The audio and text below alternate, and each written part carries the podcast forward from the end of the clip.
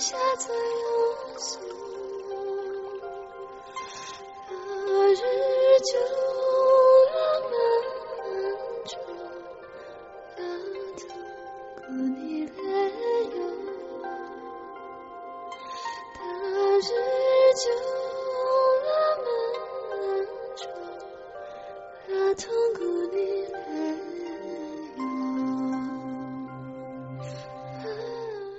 曾经的约定西藏之行，十月顺利踏入仓央嘉措的足迹范围内，美好的无法形容。我与玲两人来到神话般传奇圣地，想象着在这苍茫的大地上绽放热情的光芒，想象着山峰、峡谷、雪山、草原和湖泊弥漫古老的神秘气息，留意着深藏不露的奇异力量。传承着藏传佛教的神秘，揣摩着这个高原民族的无穷魅力，一切都让人惊喜。下了飞机，贡嘎机场已经有朋友带着哈达热情地迎接和送来了祝福。扎西德勒，瞬间对于陌生的西藏倍感亲切与温暖。一场随机应变的艺术交流之旅即将展。我们在大街小巷来回穿梭，找寻着酥油茶的香浓，尝尽街道的小吃，了解当地最基层的民俗，体验他们的生活，感受他们的热情。依次见到了西藏文联主任、建筑设计所所长、艺术学校教授和拉萨画院院长，有幸听听他们在西藏的生活故事。讲述关于西藏美丽的风光和文化与艺术。院长是西藏日喀则市人，一位出色的画家，作品个性强烈，既有本土雪域高原的民族文化、传统艺术的文脉，又呈现出新时代的艺术方向和前景。去林芝的路途相对辛苦，也真正体验到了高原反应。到达米拉山口时，将哈达系好在山头上，起伏之后便再也没有气力，头像灌了铅似的胀晕，呼吸困难，心脏有压迫感。这时候突然的一阵寒冷，都会使身体轻轻颤抖，无法控制。米拉山口是拉萨林芝旅游线上的休憩地，这里的海拔有五千零一十三米。山风劲吹，蓝天白云阔浪苍茫，五彩经幡在大地与苍穹之间飘荡摇曳，他们连地接天，将藏民们虔诚的愿望传达给上苍神灵。上午一路眩晕，下午到了卡定神山天佛瀑布才恢复精神，回到正常意识。一路所见包括观音佛。强巴佛、护灯喇嘛、南护法、济公拜佛、班禅拉姆以及动物神鹰献宝，神龟叫天，不愧为佛山，连山上都有一个天然佛字，赫然实现。天佛落于落差近两百米飞流直沟内，非常壮观，忍不住一招太极，英姿飒飒。瀑布中还有一尊天佛。冬春水窟才现真容佛面，天佛左右各一男女护法，庄严而神圣。天佛之意即天然形成，天天保佑朝圣者健康平安，很是震撼。错木吉日湖静谧澄澈，波澜静静的，丝毫不爱泛涟漪。此时此刻，似梦似幻。眼前映出一片蔚蓝，仿佛是立刻进入了凝固的状态。清风将我挠醒，我撑开双臂，准备斜斜飞跳。我要跳下去了，去看湖底无鳞的鱼，去触摸突突的岩，与鱼儿相互低语，交换彼此世界的秘密。嘘。在色基拉山口，雄伟的雅鲁藏布峰与南迦巴瓦峰羞涩地躲在层层白云中，不肯露真容。远处只是一层层灰白色的雾，此时的大峡谷也悄悄收起了神采。鲁朗林海南迦巴瓦峰海拔四千二百米，偶见曙光，且稍有点阴冷。此时镶着酥油茶与青稞饼。大昭寺融合了藏、唐、尼泊尔、印度的建筑风格，成为藏式宗教建筑的千古典范。寺门前终日香火缭绕，虔诚的信徒们叩拜在门前的地板上，留下了身后深深的印记。八角街这里有很多家唐卡铺，有一家唐卡构思比较讲究。无论线条、色彩搭配、层次渲染，都显有功力。罗布很耐心地阐述了关于他如何学习唐卡的过程与技法，拉布也讲述了对唐卡绘画的追求和理想。他们的心声让我特别感慨。画家在现实生活中生存是很不容易的，多数人会挣扎于商业化与艺术作品之间。难以取舍。如果始终滞留在一个固定的模式内，而只去满足大众的需求，就很难发挥自己的创造力，也会错失许多的灵感。一个人的时间与精力有限，如果一个艺术家走艺术这条道路，能得到普遍人的尊敬、理解与支持，那么是一种幸福。不管路程是多么艰险与难走。最起码，心灵深处能得到安慰。在鎏金铜瓦顶、辉煌壮观的大昭寺内，有众多信徒们供奉的佛像、圣物与膜拜的殿堂。大殿正中供奉文成公主从长安带来的释迦牟尼十二岁时等身镀金铜像，两侧配殿供奉松赞干布、文成公主、尼泊尔尺尊公主。等塑像。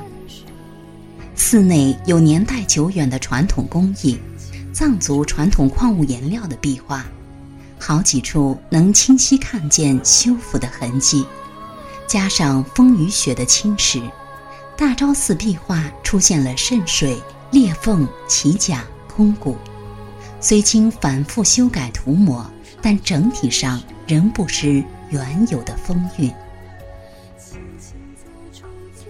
晚夜来临，文成公主剧场即将要开始。星空为幕，山川为景，气势恢宏，震撼心灵。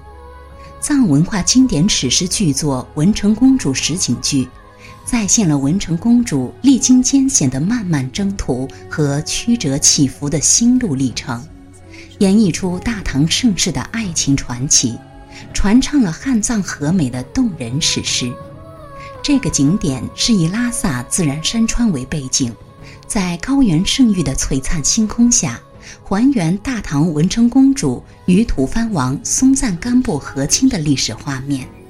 全剧以壮烈的场面、恢宏的气势、跌宕的情节震撼人心，以美妙的音乐、动人的故事、婉曲的情感扣人心弦。这夜。触动了我的心。我们怎能错过世界上海拔最高、宫殿、城堡及寺院于一体的宏伟建筑布达拉宫呢？这是海拔三千七百米的布达拉宫，这是世界屋脊上的明珠。屋内有柱、斗拱、雀替、梁、船木等组成撑架。宫内的柱梁上有各种雕刻，墙壁上的彩色壁画面积有两千五百多平方米，构成一座巨大的绘画艺术长廊。每一处壁画前，我都会观摩许久。一轮又一轮的游客经过，时而碰触到身体，直至晃动也没在意。清让之后，继续进入画境中。一个认识多年在拉萨生活的朋友，为我们精心安排了一辆舒适的大商务车，准备去拜访日喀则沙迦寺间著名的唐卡大师次仁先生。一路经过雅江河谷，高大的像狮子一样的藏獒显得比高山还要雄伟。藏獒像是受过训练，乖乖地坐立在石墩上做摆设。羊卓雍措湖光山色，藏语意为碧玉湖，是西藏三大圣湖之一，像珊瑚枝一般。湖光山色之美，冠绝藏南。湖面翠蓝，仿佛如山南高原上的蓝宝石。不同时刻阳光的照射下，它会显现出层次极其丰富的蓝色，好似梦幻一般。神秘而诱人的羊卓雍湖，湖光与山色之美让人流连忘返。岛上生活着各种候鸟。有十分奇异、飞翔壮观、成千上万只的白色水鸟，水鸟总是在湖里戏水，在湖面上空飞翔。白云似的羊群，白色的水鸟，使羊卓雍湖成为一个神秘的圣湖。一位藏族姑娘用很好奇的眼神一直望着我们，她泛着高原红的脸蛋儿虽有些斑点。但轮廓分明，他在那里摆卖饰品，这儿离他家还有点距离，每天一个人在这里一待就是一整天。对他突然有一种怜爱之心，送给他随身带的小玩具电筒，希望能给他带来好运。他羞答答的笑容特别美丽。疯狂、洒脱、尽情，我已越过一弯弯道、一湖湖的涟漪。我这是在哪里？放松心情，自由呼吸，唱着平时不敢唱的歌。那写意，那奔放，那热情，似乎与这一切都无关。这一次旅行，我找到那个从前无忧无虑的自己。从上海到西藏樟木长五千余公里的三幺八国道，被称为中国人的景观大道。它恰似一条精美别致的玉带，横穿甘孜境内，呈现出千姿百态、美不胜收的瑰丽画卷。萨迦县属于西藏自治区日喀则市，境内的地势高差大。清早。我于灵打了一套完整的太极，虽然有高原反应，但这次身体素质很给力，没特别反常。进到萨迦县村里时，最想喝酥油茶与牛奶，牛奶倒是没找到，却看见两奶牛在格斗。是窥见我们打太极，他们也来一招顶天顶地吗？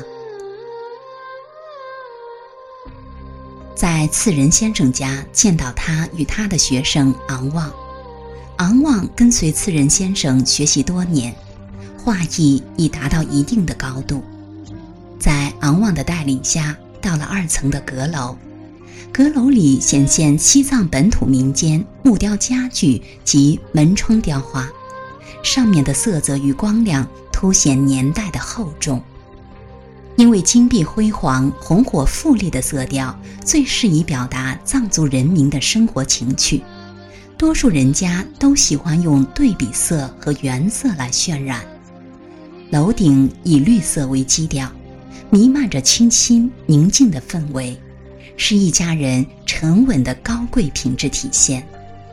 次人的作品也挂在室内，与墙身渲染之花融为一体，觉得和谐。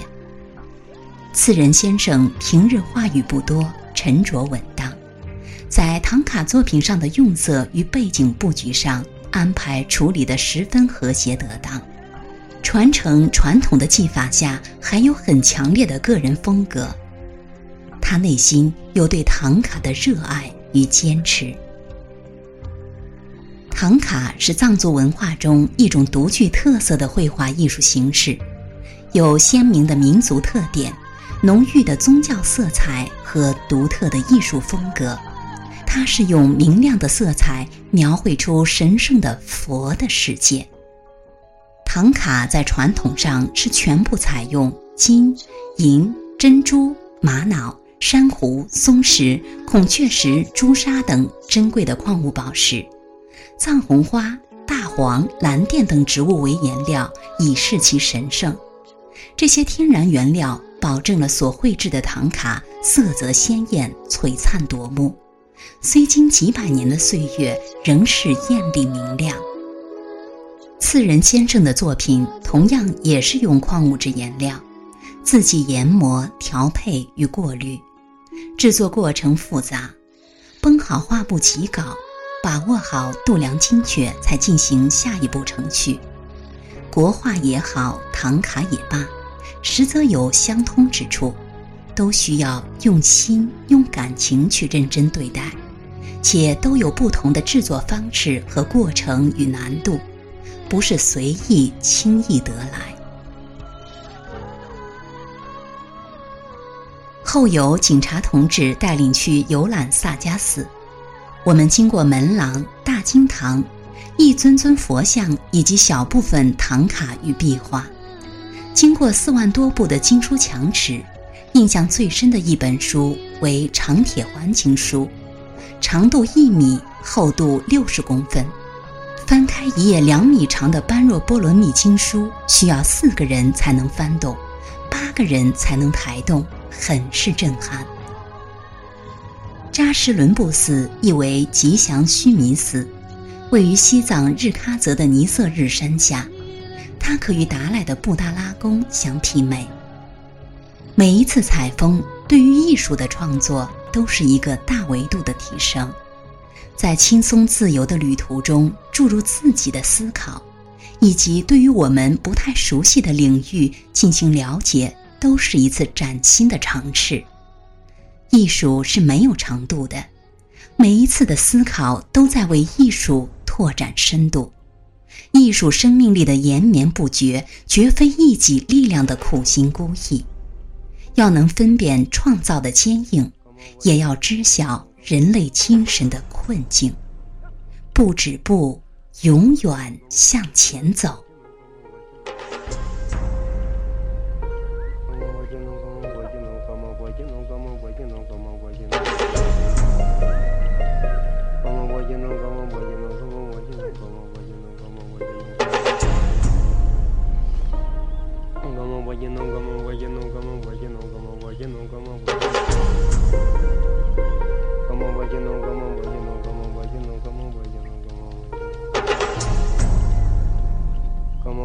no como buey, no como buey, no como buey, no como buey.